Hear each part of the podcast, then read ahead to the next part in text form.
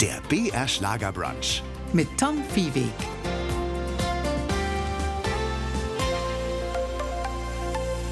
Grüß Sie. Mein heutiger Gast kennt sich aus mit Kulinarik im Kleinen, aber auch Meisterküche im ganz Großen. Stefan Pappert hat schon für Queen Elisabeth II. gekocht, verköstigte den Haushalt der königlichen Familie Großbritanniens, genauso aber auch Mitglieder der internationalen High Society auf allen Kontinenten, Sportler, Künstlerinnen und Künstler, Stars und Superstars. Und als Chefkoch im Wembley Stadion in London verantwortet er, dass rund 90.000 Menschen nicht nur einfach satt werden, sondern richtig gut, exklusiv und gesund essen. Herzlich willkommen. Ja, Servus nach Bayern. Grüß Sie. Herr Pappert, in vielen Küchen und Haushalten Deutschlands gilt Caprese, also Tomate Mozzarella, immer noch als raffinierte Vorspeise, die man seinen Gästen vorsetzen kann. Können Sie als Masterchef Tomate Mozzarella noch was abgewinnen als Freund der kalten Küche oder sagen Sie, es ist echt mal Zeit für eine neue Idee auf dem Vorspeisenteller? Also wir können das Rad ja nicht neu erfinden, aber Tomate Mozzarella ist langsam auch bei mir oben angekommen. Ja?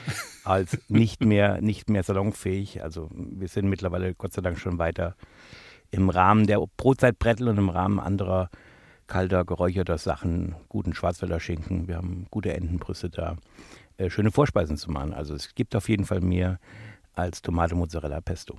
Da bin ich glücklich über diese Antwort. Natürlich wollen wir hier gute Tomaten und vielleicht Büffelmozzarella nicht diskriminieren. Ja, vor gut zehn Jahren, da haben sie hier bei uns im Freistaat noch Brotzeitbrettel belegt und Semmelknödel gedreht. Äh, Ein ehrliches Handwerk, zweifelsohne. Aber heute können sie auf die hohen Wein als königlicher Koch in Großbritannien und als Wembley-Chefkoch in London stolz sein. Müssen Sie sich da nicht doch ab und zu mal zwicken oder mit dem Kochlöffel auf die Finger hauen, um festzustellen, ist dieser Traum, dieser gigantische Erfolg wirklich wahr? Ist das mein Leben? Also ich muss ja sagen, wenn ich zurückdenke, zehn Jahre, 2014, da stand ich noch im Osterwaldgarten mitten im Herzen äh, des englischen Gartens in München. Ähm, wenn ich jetzt zehn Jahre später hierher schaue, denke mir, was sich alles ergeben hat und vor allem, was sich auch alles getan hat äh, für mich, ist es nicht wirklich ein Traum, sondern es war immer wieder ein Step forward und der nächste Step und dann lernt man Leute kennen in London. Und dann kommt das nächste und das nächste es war immer ein, ein Weitergehen für mich. Mhm. Also es war nie, dass ich das auch als Ziel hatte und irgendwann mal gesagt hatte, ich möchte aus dieser Küche raus und möchte mich gerne in Wembley hinstellen. Eigentlich wollte ich nach Allianz Arena in München gar kein Fußballstadion mehr machen. Und jetzt ist für mich der schönste Arbeitsplatz der Welt. Also träume nicht dein Leben, sondern lebe deinen Traum. Das äh, haben Sie wörtlich genommen. Ja, wenn man die Möglichkeit hat, greift man zu. Ich meine, wenn ich heute noch äh, zwei Cent auf der Straße finde, hebe ich die auch auf, weil ich mir einfach denke, irgendjemand hat sie verloren und für mich ist das das Glück, ein Goldstück zu finden Das- einen Wert zu finden. Und Das macht nicht die schwäbische Hausfrau, sondern der bayerische Koch, der aber in Yes. Hessen geboren ist. Aber trotzdem München und Bayern bezeichnen Sie schon auch als Ihre Heimat. Da waren prägende Jahre für Sie. Wissen Sie, die Heimat ist am Ende da, wo ich abends mit meinem Hintern im Bett liege. Das ist äh, ein Spruch, den hat meine Oma immer gebracht, äh, weil meine Oma auch viel gereist ist. Und ich glaube, von ihr habe ich das auch, heute hier, morgen da zu sein. Ähm, München war für mich immer eine schöne Zeit. Es ist dieses Wetter, das Kaiserwetter über Bayern, wenn man am Starnberger See steht oder wenn man im englischen Garten im Biergarten gesessen hat. Dann diese Gemütlichkeit von den Leuten, was hier natürlich anders ist in London. Hier ist eine sehr Umtriebigkeit, hier ist äh, die Großstadt, hier ist die Metropole. München ist dann im Vergleich zwar auch Großstadt, aber ist auch immer wieder Dorf. Wenn ich zurückkomme nach München oder wenn ich auf der Wiesen wieder bin, freue ich mich da zu sein, freue mich aber auch genauso wieder im Flieger zu sitzen nach London, um heimzufliegen. Insofern ist Heimat immer ein ganz großer Begriff und ich denke, da wo man sich wohlfühlt, da wo man seine Freunde hat, da wo man sein Leben hat, Mittelpunkt und Familie hat, da ist man daheim. Mhm. Und auch in London gibt es ja so ein bisschen Parks, die an den englischen Garten erinnern, oder? Ja, wir haben Hampstead Heath, das ist ja der Grobplanpark von dem englischen Garten. Der Gärtner war, glaube ich, drüben in Wolft in München. Wir wohnen da sehr nah dran, ist eine wunderschöne Gegend. Man kann auch baden, So, habe ich gel- gelesen. So Teiche und, und Seen, so Ja, kleine gibt es da. Schön. Wir haben nicht den Oberjägermeisterbach, dafür haben wir aber neun Badeseen äh, drin, aber noch schön streng selektiert. Äh, Zwischen die Männer können da rein, die Hunde können da rein, die Frauen können wo rein und die Kinder können wo rein. Aber auch hier ist fortschrittlich, dass man mittlerweile, glaube ich, auch einen gemischten Badesee irgendwo hat. Wir haben zwar nicht den chinesischen Turm hier stehen, dafür Kenwood House, das kennen wahrscheinlich viele Ihrer Zuhörer. Julia Roberts aus ihren Filmen Downtown Abbey, ähm, wunderschöne Park. Ganz weißes, strahlendes Schloss, ne? Mega, mega schön, ja. Und deswegen ist für mich die Lebensqualität hier nicht viel anders, wie als wenn ich in Bayern wäre. Natürlich fehlt ab und an mal der, der Starnberger See oder mal so eine Bootsfahrt oder äh, mal einen gescheiten Oberst oder Brezen, aber auch das haben wir mittlerweile gelöst. Im BR Schlagerbrunch zu Gast ist heute Masterchef of Great Britain Stefan Pappert. Das klingt so ein bisschen wie ein Ritterschlag, aber Sie sind in den Ritterorden noch nicht aufgenommen worden, Herr Pappert. Dadurch, dass ich ja immer noch meinen bayerischen deutschen Pass habe, wird das wahrscheinlich auch nicht passieren. Obwohl Prinz Philipp immer mal getitelt hat, dass ich einen CBE habe, also quasi Chef of British Empire. Ähm, eigentlich ist CBE der Commander of the British Empire, was nur im Militär als Titel vergeben wird. Aber ich fand auch CBE als Chef of British Empire ganz interessant. Aber Sie haben da als Deutscher, gerade wenn man jetzt die königliche Familie zeitweise bekocht, da ein gutes Standing, oder? Da gibt es keine Berührungsängste. Also ich glaube, wer einmal im Leben meinen Kaiserschmarrn probiert hat oder meine Käsespätzle gegessen hat, äh, der, da überzeuge ich auf voller Linie. Und dann ist das ganz egal, aus welchem Herrscherhaus und Königshaus sie kommen, mhm. aus welcher Unterschicht, Oberschicht, aus welcher Religion. Das schmeckt allen Leuten. Da habe ich, glaube ich, was, was einfach die Allgemeinheit trifft. Das ist ja auf der Wiesen auch nicht anders da. Mhm. Wenn wir 15.000, 18.000 internationale Gäste pro Tag da haben, es hat sich bis jetzt noch keiner beschwert, beziehungsweise es kam auch noch kein Teller Kaiserschmarrn zurück. Das heißt, dorthin werden Sie auch ab und zu ausgeliehen oder gehen da selbst befugt hin und sagen, jetzt mache ich mal Oktoberfest und dann komme ich wieder zurück?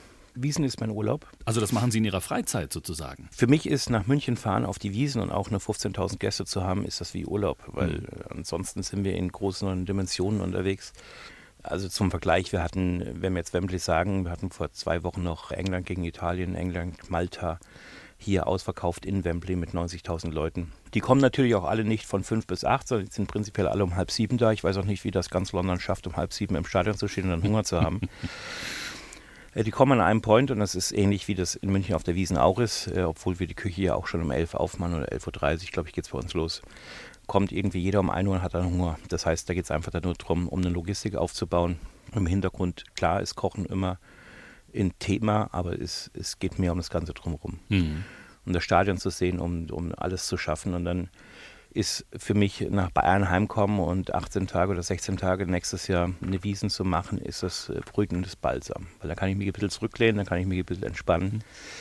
Da sehe ich unheimlich viele Freunde, unheimlich viele von der Family sind da. Es ist eigentlich so ein Zwischending aus Heimkommen, Dasein und nebenbei ein bisschen arbeiten auch an einem der schönsten Plätze auf der Wiesen, muss ich auch sagen. Also ja. Wir sind direkt unter der Bavaria in Laufweite. Ich habe jeden Abend sehe ich das Riesenrad beleuchtet. Das steht übrigens gerade in London im Hyde Park auf Winter Wonderland. Insofern vermisst man das auch nicht so. Also ich sehe das ja mehrmals im Jahr. Mhm. Also ein Stück Bayern in der Vorweihnachtszeit in London zu sehen. Ja. Nochmal kurz zum Verständnis. Also Wembley Stadion, wer dort kocht, der braucht das ganz große Besteck. Also in den Stadien, die ich so kenne, aus der zweiten, selbst aus der ersten Liga hier in Deutschland, da gibt es einen Brezenstand, einen Bratwurststand, vielleicht einen Biercontainer. Mhm. Wie viel gastronomische Einrichtungen und Küchen, von wie viel reden wir da in Wembley? Also wir müssen unterteilen, wir haben natürlich in Wembley Level 5, das ist unser Operrang, das sind die ganzen England-Fans, das ist ungefähr mit 25.000 nur England-Fans voll. Also da bestehen die auch drauf, das sind auch die, die bei der Nationalhymne prinzipiell immer am lautesten mitschreien. Mhm. Und mit Krönen haben wir unten drunter zwei Level. Ist einmal das Box-Level, was doppelt ist, drei und vier. Level 2 ist Hospitality. Auf Hospitality versorgen wir ungefähr 18.000 Leute. Wir haben aber auch insgesamt 20 Restaurants, auf die sich Leute verteilen können. Wir haben Restaurants, wo wir das Stadion dicht machen können äh, in den Bereichen und wo VIPs und VVIPs und MVIPs und wie die alle heißen ein- und ausfangen können. Und dann haben wir unten nochmal Level 1, das ist so das normale Concessions-Level, da reden wir auch nochmal so von 25.000 bis 30.000, wobei aber an Essenständen in den Concession Levels, das heißt also quasi in ihren beschriebenen Bratwurstbuden, mhm. ungefähr 60.000 versorgt werden und 30.000 werden in Hospitality versorgt. Also da, da reden wir dann von teilweise sechs Gänge-Menüs bis hin zu Boxen exklusiv, von der Sushi-Platte über die Lachsplatte bis hin zu, zu Obstplatten. Ähm, da reden wir von Kaviar, Oystermeister. Wir haben den offiziellen Oyster, also den Austernstecher der Queen, der ist auch hier bei mir im Stadion mit drin. Mhm. Das sind immer die Querverweise, der ist dann abends unterwegs, Leute lieben den, der hat dann seine frischen Austern dabei, die er sich in der Nacht äh, holen tut, äh, geht von Tisch zu Tisch und serviert das frisch. Also ist natürlich auch sehr viel Show dabei, mhm. was man im Fußballstadion zeigen muss. Und wenn, man, wenn ich nach Deutschland wieder zurückkehre, das sehe ich auch, also überhaupt nicht schlecht geredet, sondern man sieht auch immer, dass wir unheimlich weit voraus sind mit diesen ganzen Sachen. Und was natürlich zur Folge hat, dass man dann äh, eben Sachen vergleicht. Also wir haben jetzt nächstes Jahr das Champions League-Finale in München, das Jahr drauf ist in München das Champions League-Finale. Wir werden natürlich unheimlich gut vorlegen, weil ich genau weiß, das ist mein Finale daheim, was ich hier in Wembley fahren darf.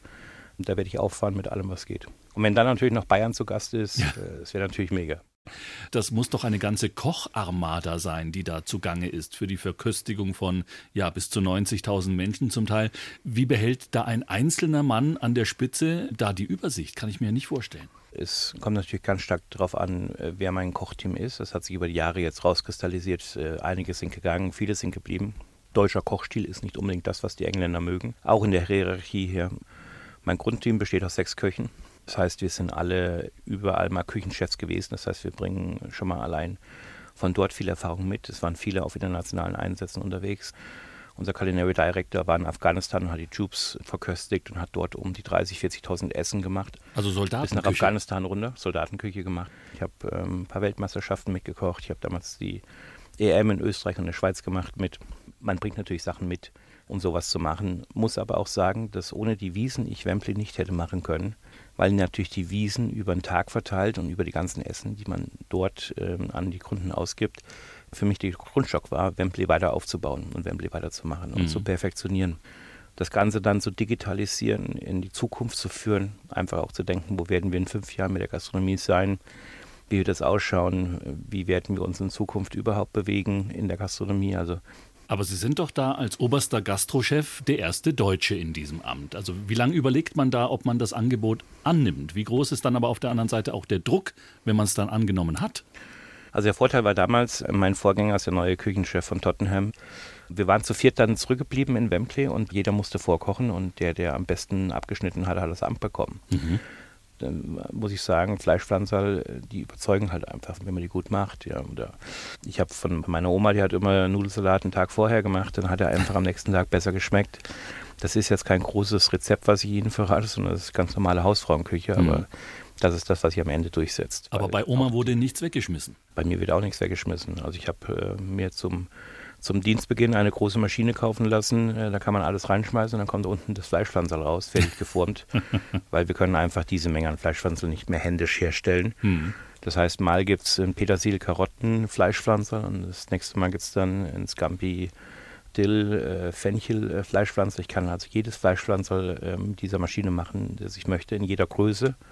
Das wiegt mir auch noch alles ab. Das heißt also, mein Finanzminister ist eigentlich einer meiner wichtigsten Menschen im Team, der hat natürlich dann immer Dollar- und Pfundzeichen in den Augen, manchmal auch Eurozeichen, mhm. je nachdem, wo ich einkaufe. Und mhm. ich habe 18 Kühlhäuser dort. Das ist ein Traum von jedem Küchenchef wahrscheinlich, mhm.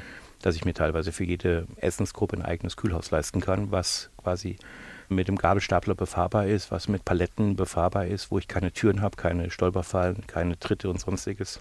Da muss ich sagen, da wer immer damals diese Planung gemacht hat in Wembley, der war sehr, sehr weit voraus seiner Zeit. Mhm. Das heißt, diese romantische Vorstellung, dass Sie da alleine früh auf dem Großmarkt spazieren und ein Kräuterchen hier mal äh, abreißen und daran riechen und äh, die Tomaten befühlen, äh, das ist nicht die Realität, oder? Nein, überhaupt nicht. Das geht ja auch gar nicht. Also wenn ich Ihnen jetzt mal eine Zahl nenne und sage, wir brauchen pro Spieltag ungefähr 6,5 Tonnen Tomatensoße, das sind umgerechnet 6000 Liter, mhm. die runtergerechnet auf 90.000 Leute gar nichts sind, weil dann kriegt nämlich jeder nur 50 Milliliter maximal raus äh, in den Restaurants, die er ist. Das ist ein bisschen Tomatensauce über die, über die Nudeln drüber.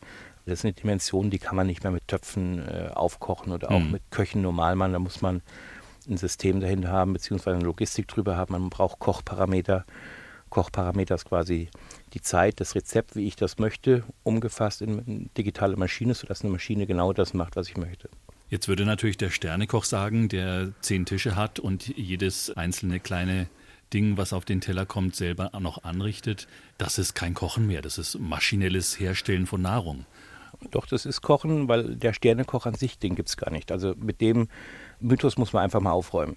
Der Stern gehört prinzipiell dem Restaurant. Mhm der kocht vielleicht nur für 40 Gäste, die er abends im Restaurant hat, aber trotzdem müssen diese 40 Gäste sieben Liter äh, Tomatensauce haben oder eine, eine weiße Hollandaise. Die wird er auch nicht händisch aufschlagen. Mhm. Der hat aber den Vorteil im à la carte Geschäft, jeden Teller nochmal zu perfektionieren. Den habe ich nicht. Mhm. Weil wenn bei mir die Gäste Schlange stehen, dann haben die Hunger. Die wollen sich nämlich danach das Fußballspiel anschauen. Und wenn man sich überlegt, dass die 15 Minuten zwischen den zwei Fußballspielen die Zeit ist, wo jemand auf Toilette möchte, ein Bier braucht und noch was zu essen möchte, dann habe ich da keine Zeit, mit einem Pürierstab dazustehen, Butter und meine Hollandaise aufzuschlagen, damit ich meinen Parmesanschaum bekomme. Also das geht einfach nicht. Deswegen war immer für mich der schöne Kontrast auch danach ins Königshaus zu fahren. Dort habe ich für zwei Leute, vier Leute, das Maximalste, was ich glaube ich gekocht habe in Windsor, war für sieben Personen. Die Queen, Elisabeth II., leider schon verstorben vor einem Jahr, die war auch quasi Patin dieses Wembley-Stadions. Vermutlich gab es da auch eine persönliche Begegnung. Genau. Also Queen Elizabeth war Patronin von Wembley, war auch immer sehr wohlwollend diesem Stadion gegenübergestellt. Leider war sie in meiner Dienstzeit in Wembley nicht dort, aber ihre gesamte Familie ist regelmäßig dort. Das heißt also, ihre ganzen Kinder, die Enkelkinder und mittlerweile auch schon die Enkel-Enkelkinder davon. Wir hatten den Vorteil natürlich durch sie auch, als wir äh, Corona hatten vor nicht ganz so langer Zeit, 2020, mhm. haben wir per königlichen Befehle Stadien wieder aufmachen dürften. Wir waren eines der ersten Stadien weltweit überhaupt, die wieder zurückgegangen sind zur Normalität. Wir haben das Stadion aber aus einem ganz anderen Grund aufgemacht. Zur damaligen Zeit war das so, dass äh, viele Leute hier nicht wussten, wie es weitergeht. Wir haben in Wembley pro Tag 600 bis 700.000 Essen vorfertigen lassen und haben die verteilt, gingen in die Premier League Stadien und von dort in die Communities. Das heißt, wir haben also von Wembley ausgekocht für Liverpool, für Everton, für Manchester, für Brighton, Hove Albion, Southampton, alle Premier League Vereine. Das Essen wurde per LKWs damals von unserem großen Sponsor in alle Teile Englands gefahren und hat einen großen Impact gehabt. Und das war nur möglich eben mit dem Einverständnis von der Queen Stadion mhm. aufzumachen. Und Premier League heißt, das ist die erste Liga quasi in Großbritannien, vergleichbar. Genau, das ist wie Nürnberg, München, mhm. Frankfurt, mhm. Hamburg. Erste Liga ist aber auch tatsächlich für die Queen persönlich äh, zu kochen und für ihre Familienmitglieder. Was herrscht da für eine Stimmung, wenn man da eingeführt wird in so einen royalen Haushalt und sagt, ich bin jetzt der Neue, der auch mitkocht? Wird man auch persönlich vorgestellt? Muss man auch vorkochen oder reiht man sich da einfach ein in die 17 Köche, die es da schon gibt? Ich hatte ja den großen Vorteil, dass die alle schon bei mir gegessen hatten. Also da musste ich jetzt nichts vorkochen und nichts Sonniges machen. Ähnlich mit mir ist auch der Küchenchef des Premierministers von Checker, äh, das ist der private Landsitz quasi des Premiers. Mhm. Müssen Sie sich ja vorstellen, was macht der, wenn quasi nichts zu tun ist oder wenn der Premierminister auf Reisen ist? Was macht dann sein Küchenchef in Checkers? Ist ja keiner da. Also sind wir alle im Royal Household angegliedert gewesen, haben dort ausgeholfen. Bei mir war immer das Schöne, Fußball ist ja samstags oder sonntags vorbei. Das heißt, ich bin offiziell in eine Freiphase hineingegangen, sprich Sonntagabend, montags, dienstags, wo nicht wirklich was zu tun war. Mhm. Und dann kam mir das natürlich sehr gelegen. Da muss man aber auch sehen, dass das keine Riesenjahresaufgabe war, dass man sagt, oh Gott, der hat jetzt sieben Tage durchgearbeitet, ganz und gar nicht. Die Royal Family und ich, wir hatten ja eine wunderbare Ehe. Prinzipiell, wenn ich nach München gefahren bin zu Wiesen, waren die in Belmore und sind ja frühestens Ende Oktober zurückgekommen. Auf dem schottischen Ende, Landsitz, ne? Genau. Mhm. Ende Oktober war dann bei mir der Fußball schon wieder rum, sodass November, Dezember eine gute Zeit war, dort zu kochen. Dann sind die Dezember wieder ab nach Sandringham, kamen frühestens Mitte, Mitte Februar zurück, dann war wieder da, sprich bis Ostern. Ostern wurde wieder ab nach Belmaul oder auf Windsor, je nachdem, wie, wie die Lage war. Das heißt also, dann hatte ich meinen Fußball quasi wieder rum, hatte wieder Zeit für die. Und dann hat sich natürlich entwickelt, auch immer wenn die weg waren, war mir auch ein bisschen langweilig. Das heißt, ich konnte dann anfangen, konnte sagen, okay, dann planen wir mal für andere Projekte, für Großprojekte. Ich habe den Vorteil gehabt, natürlich durch Deutschland schon die WM, damals Südafrika die WM mitgekocht, Brasilien gemacht. Katar mitzumachen. Katar hat mich gereizt. Würde ich jetzt heute so nicht mehr machen, nach Katar ähm, die WM zu machen im, im Rückblick. Hm, warum? Äh, aber ja, das war ähm, nicht, nicht das, was es gehalten hat oder wie es in den Medien dargestellt worden ist. Also hm. das hat, glaube ich, so viel zu tun gehabt mit Fußball, wie, wie ich mit äh, Fußballspielen zu tun habe. Hm. Relativ ja. wenig. Also da gibt es immer wieder Berührungspunkte und die immer gut reingepasst haben in diesen ganzen Kalender. Queen nicht da, Queen mal da, Family da, Family mal nicht da. Windsor haben wir zum Beispiel gerade zugemacht, weil in Windsor nichts mehr ist. Das heißt, wir sind eben verteilt. Im Moment helfe ich ein bisschen in Kensington Palace aus, aber das ist halt nicht mehr so, wie es war, wo die Queen da war. Das mhm. heißt also, da habe ich jetzt Tage, wo ich dann sagen kann, okay, dann fliege ich halt lieber mit der Nationalmannschaft aufs nächste Nations League oder mach mal NFL oder wie gesagt, jetzt ist die Euro noch in der Planung drin für nächstes Jahr. Danach ist Olympia, geht es gleich weiter. Von Olympia geht es auf die Wiesen. Das heißt also, ich habe einfach mal vier Monate durchgeplant nächstes Jahr. Wir haben über Queen Elizabeth II. schon gesprochen. Herr Pappert, mussten Sie da äh, auch so eine Verschwiegenheitserklärung unterschreiben oder können Sie uns sagen, was das Lieblingsgericht der Queen war, was Sie für sie gekocht haben? Ja, so Verschwiegenheitserklärung, das ist, hat man, glaube ich, vor 20 Jahren gemacht. Wir sind ja mittlerweile auch im digitalen Zeitalter der Social Medias angekommen. Das kann man gar nicht mehr aufrechterhalten, diese Sachen zu sagen, du darfst bitte nicht erzählen, wo du arbeitest, mit wem du mhm. arbeitest, wo du arbeitest. Ich denke mal, Fleischpflanzer oder Kaiserschmarrn, das waren natürlich die Renner zum Thema Lieblingsgericht. Jetzt ging es eigentlich die letzten Jahre hauptsächlich darum, sie durch den Alltag durchzumanövrieren, gut. Mhm. Das heißt also zu gucken auch auf eine ausgewogene Ernährung. Dass vor allem sie uns auch nicht wortwörtlich vom Fleisch fällt. Wir haben sie gut durch das Jubiläum durchmanövriert. Sie hat das Thronjubiläum feiern können ähm, was sicherlich ein, ein, Höhepunkt war für sie. Und da auch hingehend, sehr interessant, äh, ich weiß nicht, ob Sie den Film damals gesehen haben mit Paddington der Bär, der dann mhm. äh, quasi das Cookie äh, ihr geben wollte und sie zaubert ihren Cookie aus der Handtasche raus. Immer ich was dabei. Immer wieder gesagt. Für unterwegs. Jede, jedes Mal, wenn sie gefahren ist, hatte sie was dabei. Da hat man es nochmal ganz deutlich gesehen. Äh, wir waren nah dran. Insofern äh, gab es für uns eine moralische Verschwiegenheitsverpflichtung vielleicht, was man sagt, was man zeigt, was man redet was man nicht sagt, hinzugehen und zu sagen, die Queen ist kein Knoblauch, stimmt so auch nicht. Weil wir haben einen Haufen Knoblauch immer beim Ankochen dabei gehabt. Es ist jetzt nicht so, dass man wie beim, beim Dönerladen den Knoblauch so immens rausschmeckt, aber Knoblauch, Kümmel, Muskat, Salz, Pfeffer, das sind die Grundzutaten der bayerischen Küche. Also ich habe bis heute noch keinen Gänse, Entenbraten und Schweinebraten gehabt, wo nicht ein bisschen Knoblauch dran ist. Und das schmeckt auch der Queen das oder schmeckt. schmeckte. Herr Papa, die berühmte einsame Insel. Was wären die drei Küchenutensilien, auf die Sie nicht verzichten könnten, wenn Sie sonst nichts mitnehmen dürften? Was würden Sie mitnehmen? Also mein Tomatenmesser, weil das schneidet alles. Mein Obstausstecher, damit ich mir wenigstens ein paar Bällchen äh, von der Ananas und von Melonen rausstechen könnte. Und das dritte wäre mein Rationalofen. Den brauche ich auf jeder Insel. Egal ob mit Strom oder ohne Strom. Dieses Gerät ist Mastermind verdächtig. Wenn ich das sagen darf, äh, Liverpool hat zum Beispiel im Bus zwei Rationals drin. Das ist der einzige Grund, warum der Jürgen Klopp jedes Mal nach jedem Spiel mit den Spielern direkt im Bus losfahren kann. Sie kochen dann im Bus äh, oder derjenige, der, äh, der kocht? Die Kollegin Mona Nemmer, früher auch Bayern München. Mona ist ja schon seit äh, langem oben äh, bei Klopp, ist mhm. dort Ernährungschefin, äh, die kocht. Im Bus. Tatsächlich mit bayerischen Geräten, wie ich. Und das Schöne ist, man kann diese Geräte alle connecten. Also wir haben in der Cloud, quasi in dem Speicher, haben wir alle Rezepte abgelegt. Und da gibt es unter anderem auch das Kaiserschmarrn-Rezept, okay. was die Österreicher übrigens sehr gerne äh, auch benutzen.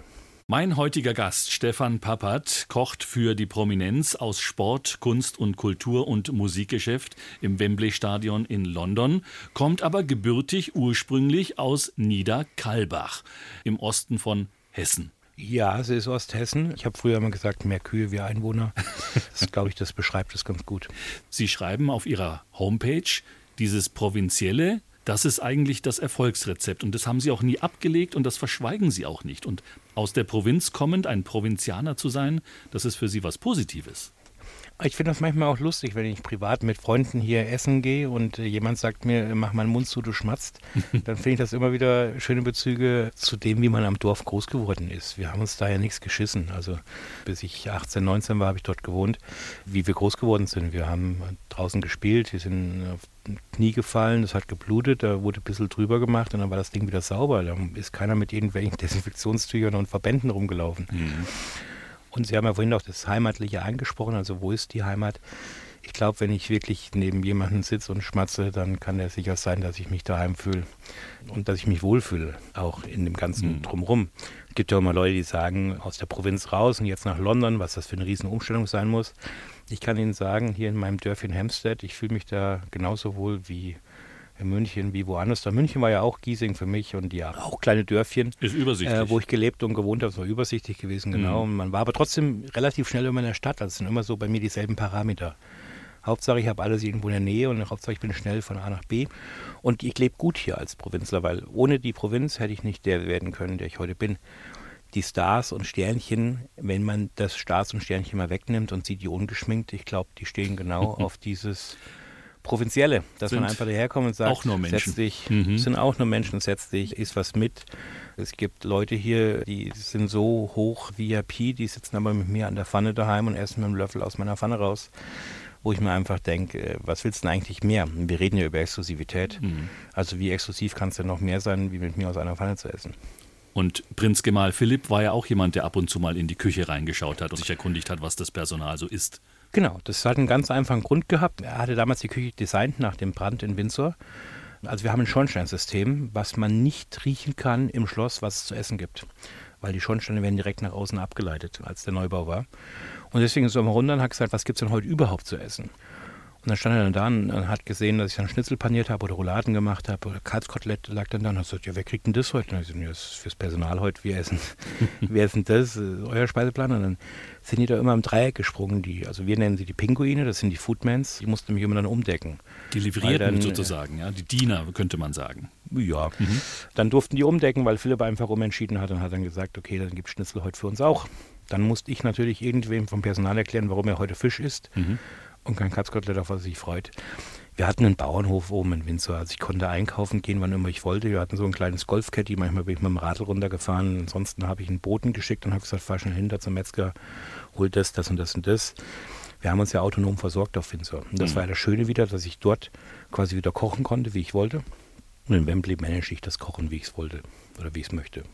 Und da gab es auch zur Orientierung im Schloss irgendwie einen Plan oder haben Sie da irgendwie nach Lichtsignalen gemerkt, da darf ich jetzt gerade reingehen oder muss an dem Raum vorbeigehen, weil da ist gerade royale Besprechung?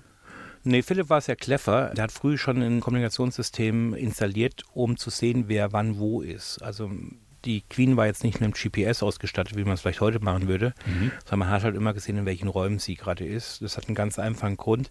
Man hat in Windsor zwischen jedem Raum einen Zwischenraum drin. Das heißt also, ich kann unbemerkt durch dieses ganze Schloss gehen mit äh, drei Treppen, vier Treppen, fünf Treppen hin und her, ohne dass mich jemand sieht. Einfach aus dem Grund, dass ich nicht mit dem Teller Mittagessen durch die ganzen Personalräume durchlaufen muss, bis ich bei der Queen ankomme oder Retour. Mhm. Das heißt, man ist also auf Gängen und Treppen und Schächten hin und her gefahren. Manchmal hat man aus Essen im Aufzug hoch und runter geschickt, was einfach nur dem dient, wenn Barack Obama da ist, dass man nicht einfach reinplatzt als Koch und sagt, ich muss schnell weiter äh, oder wenn sich Gäste aufgehalten haben von ihr in den Vorräumen, wir wussten auch nie, wo die es waren. Und diese Lichtschrankensysteme, so wie dann jemand den Raum betreten hat, ging das Licht an, dann wussten wir, aha, zwei da, drei da. Wir wussten, auf welchen Eingängen Prinz Charles reinkommt, wir wissen, auf welchen Eingängen Prinz William reinkommt. Also wir sehen, wie die laufen. Mhm. Wir sehen, wie die unterwegs ist, weil dasselbe Lichtsystem natürlich auch die Security nutzt und auch die Palastwachen nutzen, damit die wissen, wo sie sind. Stellen Sie sich vor, Sie sind Palastwachen, auf einmal geht das Licht irgendwo an und in dem Raum sollte gar keiner sein. Was machen Sie dann? Mhm. War ein sehr ausgepufftes System. Machen Sie dann als Koch Vorschläge und das wird dann genehmigt oder geändert? Oder gibt es Wünsche der Familie für die nächste Woche das und das und dann schauen Sie, ob Sie das verwirklichen können? Wie läuft das? Ja, Windsor war ja jetzt nicht der Arbeitsort wie Buckingham Palace, wo eine Zettelwand herrscht, äh, das Menü hier, da das Meeting, äh, Business Lunch, Meeting Lunch, Canapé Reception oder mhm. oder. Windsor war ja zu Hause. Das heißt also, war die Krone da oder war Queen Elizabeth da oder war einfach die Großmutter Quenny da? Das muss man immer abwägen. Viel hat sich bei uns danach gerichtet, wie Besuch war. Besuch konnte immer kommen, das heißt, wir mussten immer auf Vorrat irgendwas da haben. Also nehmen wir jetzt mal Sohn XY an, der einfach mittags um halb fünf sagt, er kommt vorbei und der Sekretär sagt, jawohl, ist frei, kann rein. Dann konnte man davon ausgehen, dass eine halbe Stunde die Klingel angeht, denn die wollen High Tea haben. Dann kannst du halt nicht High Tea für zwei Leute machen, dann musstest du High Tea mindestens für fünf, sechs machen, weil eben Sohn XY weder gefrühstückt hat noch Mittagessen gehabt hat, da er keinen Haushalt hat. Also High oder, Tea oder, ist, oder. ist der Nachmittagstee sozusagen, wo dann in der Regel, also ich kenne so, so kleine Häppchen gereicht werden immer, so Kanapé. High Tea ist das Brotzeitbrettel, also ist nichts anderes. Also ich habe das auch verändert damals dann oder beziehungsweise in den Tagen, wo ich da bin, gab es einfach mehr Aufschnitt und belegte Brote. Einfach das ist dieses Toastbrot da immer mit Butter und mit Gurken zu bestreichen, das ging glaube ich ihr auf den Nerv und mir auch, weil das einfach immer dasselbe ist. Ja, doch irgendwann mal gefragt, ob es noch andere Canapés gibt, außer Lachs und. Also da waren Sie sich einig mit der Queen, unglaublich. Waren wir uns sehr einig. Dann natürlich auch, als Corona war, in der Zeit, wo ich dauerhaft fast draußen war, müssen Sie sich ja vorstellen, jeder Royal hat einen von den Royal Chefs mitbekommen. Die sind ja alle verteilt worden aufs Land, damit ja keiner zusammen ist, falls irgendwas passieren sollte. Und die Queen hat von vornherein vorgegeben, sie bleibt auf Buckingham, sie bleibt in London und änderte just einen halben Tag später ihre Meinung, nachdem alles geplant war. Und dann waren keine mehr da. Und dann hieß es erst, wie lange kannst du? Und dann habe ich gesagt, naja, ich habe Zeit bis Dienstag, dann muss ich wieder zurück in Wembley sein. Und dann haben die gesagt, ja, Wembley ist jetzt auch erstmal nichts. Bleib erstmal draußen. Dann habe ich gesagt, ich werde sicherlich nicht eine Woche lang in Windsor übernachten. Wir haben da kaum Handyempfang. Mhm. Also hatte ich Fahrdienst gehabt hin und her und das sind natürlich schon schöne Annehmlichkeiten, wenn man dann immer abgeholt wird in der Früh, wenn man wieder hingebracht wird unterwegs noch einkaufen kann. Es gab ja auch viele in London, die überhaupt nicht mitbekommen hatten, dass wir Corona hatten. Das heißt also unsere muslimischen Gemeindeleute, die sehr viel Fruchtläden und Gemüseläden haben, wo ich sehr gerne einkaufe, hatten halt immer offen für mich. Oder haben aufgemacht für mich, weil ich dann einfach gesagt habe, hey, ich brauche drei Portionen, zwei Portionen, eine Portion. Bei uns am Bauernhof war keiner da, der den Shop betrieben hat. Die Metzger waren alle beurlaubt. Also stand mir selber da und habe ich gesagt, naja, Kuhschlachten tue ich jetzt nicht. Das habe ich, glaube ich, vor 40 Jahren das letzte Mal gesehen, wie eine Kuh geschlachtet wird. Mhm. Da war ich vorsichtig, also haben wir dann eben Sachen zugekauft. Es geht immer um die Umstände. Ich kann Speiseplan nicht schreiben wie im Krankenhaus und sagen, Freitags ist der Fischtag und Dienstags ist der Schnitzeltag und Mittwochs machen wir Döner und Schaschlik.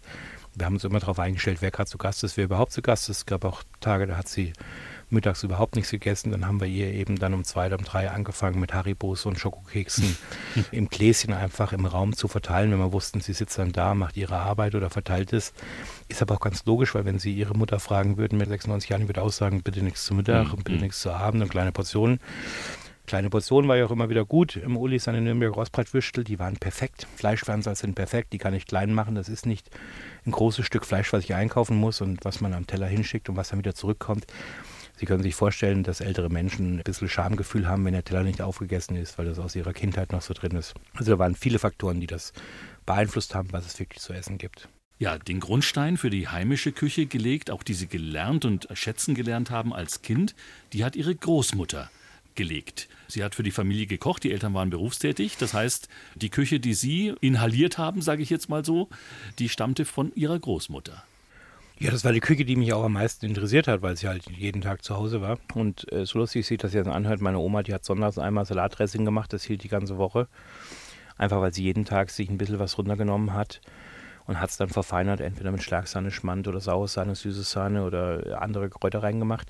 Mache ich bis heute noch. Ja, wir haben in Windsor jahrelang hatten wir eine Essigmutter. Das ist quasi, wenn man über ein bisschen Essig eine Strumpfhose drüber zieht und tut sie dann so eine galertartige Masse ansetzt nach vier, fünf Tagen auf der Fensterbank. Mhm.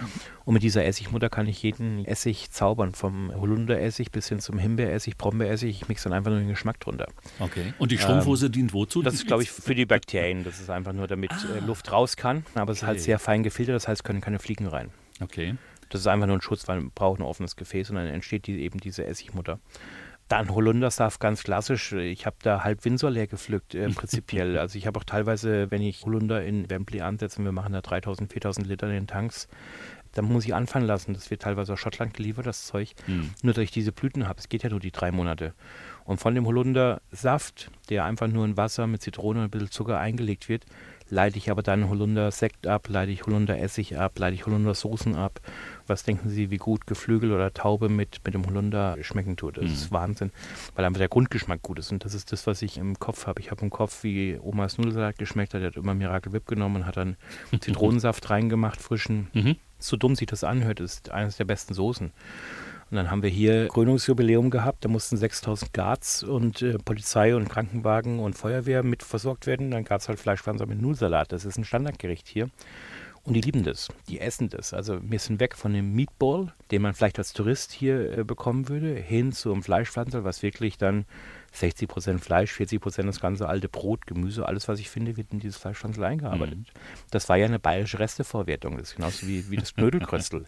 Wenn ich sowas mache, Knödelkröstel, das ist der Schweinebraten, der schon mal verkauft worden ist, der halt mhm. halt noch über war am Abend. Die Knödel, die im Wasser lagen, hat man rausgenommen, in die Pfanne, Spiegelei drüber, ein bisschen Speck.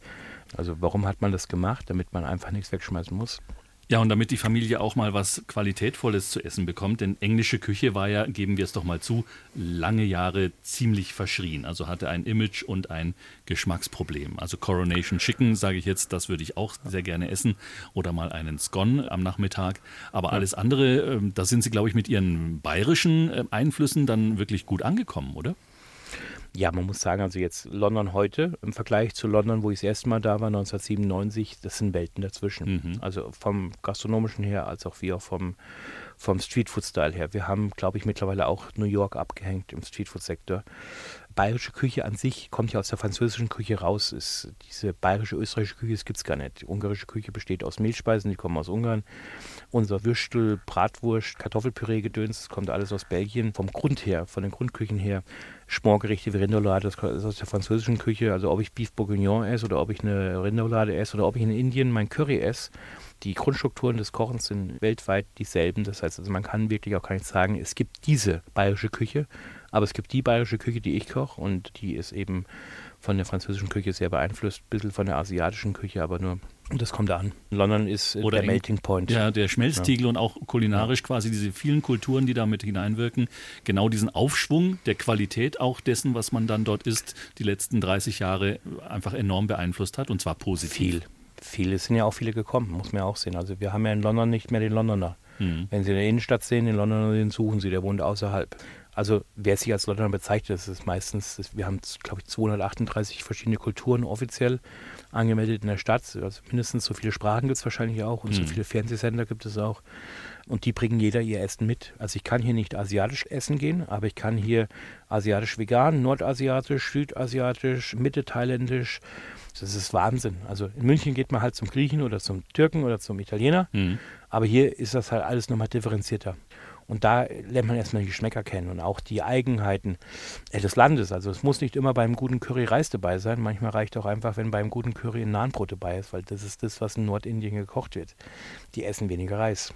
Muss man halt auch erst wissen. Also deswegen auch immer Augen auf bei der Wahl, wo man in London Currys essen geht. Kann einfach sein, dass sie überhaupt keinen Reis im Haus haben. So lustig, dass es sich anhört. Aber so ist es. Ihre Oma, Herr Pappert, hat Ihnen nicht nur gutes Kochen beigebracht, sondern sie hat Ihnen im Endeffekt auch Nachhaltigkeit beigebracht. Wir haben ja gehört, es wurde nie was schlecht, es wurde nie was weggeschmissen im Kleinen. Aber genauso ist es ja, wenn Sie in Wembley kochen, da müssen Sie ja mehr Mathematiker sein als Koch. Klar ist, dass ich mich auf 90.000 Leute um 5 Gramm verrechne, dass das ein finanzielles Loch reinreißt. Genau deswegen bin ich ja da und ich bin ja auch nicht derjenige, der mit dem Rechenschieber in Wembley sitzt. Wir haben alle Rezepte digitalisiert, hinterlegt das müssen Sie sich vorstellen, wenn ich jetzt irgendein Rezept angebe und sage, übermorgen gibt es Beef Bourguignon zum Beispiel, dann rechne ich mir das System exakt aus, wie viel Fleisch ich brauche beim Metzger, bestellt dort beim Metzger. Dann bekomme ich nur noch eine E-Mail, dass das Fleisch bestellt ist und an dem und dem Tag ankommt. Bestellt die Zwiebeln, bestellt die Soße, bestellt alles, was wir für die Soße brauchen, bestellt die Beilagen. Das heißt also, ich rechne von einer Portion, was die essen würde, auf zu 40.000 oder 30.000, je nachdem, wie oft wir das Menü machen. Ich habe in Wembley, wir haben, glaube ich, 40, 44 Lieferanten, auf die wir zugreifen. Ich habe immer für jeden Fleischlieferanten gibt es ein Backup. Falls der mal irgendwie sagt, er hat nichts da, dann gehe ich zum anderen. Und die sind natürlich in Preisabstimmung mit uns da, weil um die Menge, um die wir reden, da zählt jeder Pfennig. Mein Big Boss in Amerika, der sieht am Ende nur, was äh, da übrig geblieben ist. Der mhm. fragt mich nicht, wo ich die herbekomme. Das ist ja mein Job, dafür werde ich bezahlt. Und deswegen muss man Systeme implementieren, die auf digitaler Basis gefußt sind, wo ich sagen kann, damit kann ich rechnen. Ich kann nicht mehr anfangen, mit dem Zettel und einem Stift noch hinzugehen und sagen, was brauche ich denn jetzt überhaupt? Die Zeiten sind vorbei. Gott sei Dank. Was den royalen Haushalt angeht, da gab es ja Hochzeiten auch, da gab es Krönungen, alles. aber auch Hochzeiten, Beerdigungen, Krönungen, haben alles gemacht. Gerade bei Elisabeth II. gab es ja eine große Trauerfeier, auch wieder mit Tausenden von Gästen. Dann danach die Krönung von Charles III. Wie ist das, wenn so ein Monarch stirbt, dem man kulinarisch sozusagen gedient hat? Endet dann auch die Amtszeit für den Koch oder müssen Sie diesen Übergang von Elisabeth zu Charles auch kulinarisch schaffen? Ja, also man muss ja sehen, Charles hat seinen eigenen Haushalt schon seit Jahren nur weil der jetzt aufgestiegen ist, übernimmt der nicht oder wir übernehmen den nicht. Charles arbeitet mit Mosimann zusammen. Mosimann ist seit Jahren Schweizer Kochlegende hier in England, Hoflieferant von Buckingham Palace zum Beispiel. Mhm. Da Charles in Clarence House äh, wohnt, wird Clarence House komplett von Mosimann versorgt. Der Küchenchef von Buckingham Palace versorgt Charles auch nicht. Also das muss man einfach mal klar sagen, da weil der muss nämlich strenge den, Trennungen sozusagen. Der mhm. muss den Palast versorgen. Mhm. Würde Charles jetzt auftauchen zu einem Business Lunch, zu einer Reception, zu einer Inventur oder zu allen anderen Sachen, dann würde Buckingham Charles mit verpflegen. Aber Charles wird offiziell verpflegt von einem Schweizer, was auch sehr lustig ist, weil er deutschsprachig ist. Mhm. Auch mit beiden Söhnen von Mosimanns haben wir ein sehr gutes Verhältnis.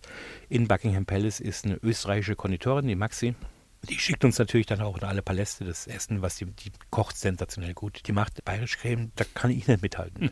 die ist einfach gut. Die Aber man kennt sich schon. Also man gibt sich auch vielleicht auch Tipps oder Sicherlich, das ist das Netzwerken, das ist hier in London ganz groß, das ist ganz vorne dran. Bis ich alles, äh, sagen wir mal so, wenn ich jetzt die Royal Family in Wembley habe, dann bestelle ich auch in Buckingham Palace mir die Sachen vor. Weil mir das einfach so keiner machen kann, wie ich das haben möchte. Hm. Da kann ich nicht einfach am Koch unten sagen, hör mal zu, der Charles kommt morgen, kannst du mal drei Gläschen Bum Bum Bum abfüllen. Nee, Wembley ist im Endeffekt ein Zulieferer, von allen Seiten kommt da Essen. Das ist wie ein Puzzle. Den Rahmen stecke ich und das innen drin machen dann die Köche, die zwar da sind, aber in der Vorgabe, wie ich das möchte. Und da konnten mir eben die Öfen oder Digitalisierung, wir haben Kochparameter, die konnten mir da am besten helfen. Ja, wenn jemand auf der Wiese einen Ofen aufmacht und sagt, der Schweinebraten braucht noch zehn Minuten, dann hat er entweder drei Massintus oder hat eine Kristallkugel zu Hause. Der, woher will der wissen, ob der Schweinebraten noch zehn Minuten braucht? Oder wenn Sie daheim kochen, dann hat Ihre, Ihre Mama wahrscheinlich gesagt, jeder Braten bei 180, die Ente bei 180, das Hähnchen bei 180, die Gans bei 180. Ja, ich arbeite mit 160 ja. und so ungefähr knapp drei Stunden. So. Dann frage ich mich mal, warum Ihre Gans vielleicht trocken ist oder warum der Schweinebraten nicht richtig gezogen ist oder keine schöne Kruste hat. Mit 160 kriegen Sie keine Kruste hin. Okay.